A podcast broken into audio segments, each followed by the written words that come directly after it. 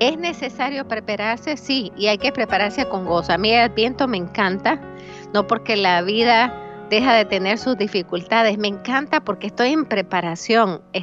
Las lecturas de las misas diarias, ¿verdad? Son todas dirigiéndonos al momento, son todas las profecías que hablan de la venida del Salvador.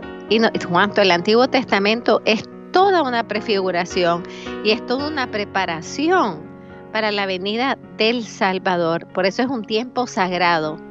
Estamos en tiempo sagrado porque es tiempo de Dios, es tiempo que debe estar dedicado a Dios. Eso no quiere decir que dejes de trabajar, pero quiere decir que tienes que orar más, que tienes que orar más en familia, leer, leer los eventos, las narrativas de la, de, del Adviento, por ejemplo, los primeros misterios del Rosario hasta, los tres primeros son, son narrativa del Adviento.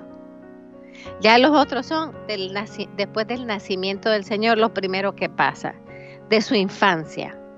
Pero vemos que los tres primeros, la anunciación, la visitación y luego el nacimiento, son realidades del Adviento.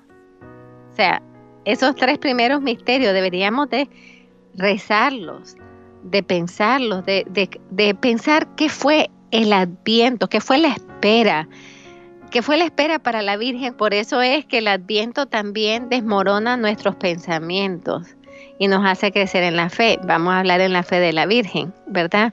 ¿Por qué? Porque Tú hubieras esperado que El Salvador viniera en una ciudad grande, conocida, en un puerto importante, que viniera de una persona reconocida. No, nace de una doncella de un pueblecito pequeño, Nazaret, que ni siquiera estaba en, el mapa. Su padre virginal es un carpintero. Te vas dando cuenta, nace no en una casa normal, nace en un establo. Eh, estas cosas no son noveleras, ¿ah? Yo quiero que me escuchen para las que les gustan las novelas. Esto no es novela sentimental, esto es opción libre de Dios.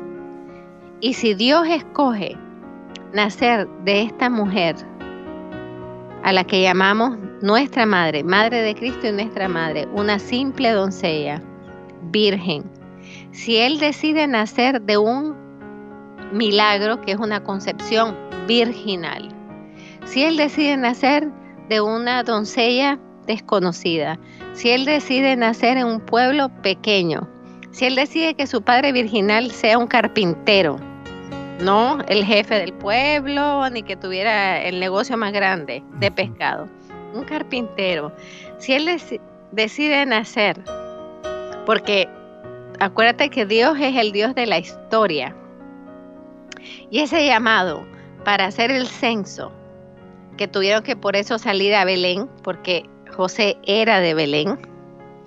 Eso no fue casualidad, estaba en el plan de Dios, porque Jesús tenía que nacer de Belén, que significa el pueblo del pan, ¿verdad? Entonces, pero no porque signifique eso, está en las escrituras, que de Belén saldrá, ¿verdad?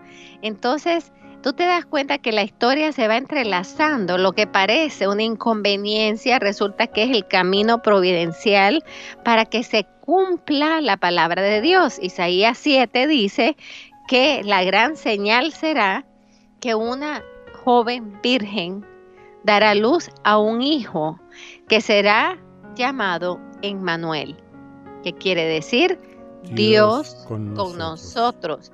Entonces es Dios, ahí se está estableciendo que Dios, que la segunda persona de la Trinidad se va a hacer hombre en el vientre materno de una virgen joven.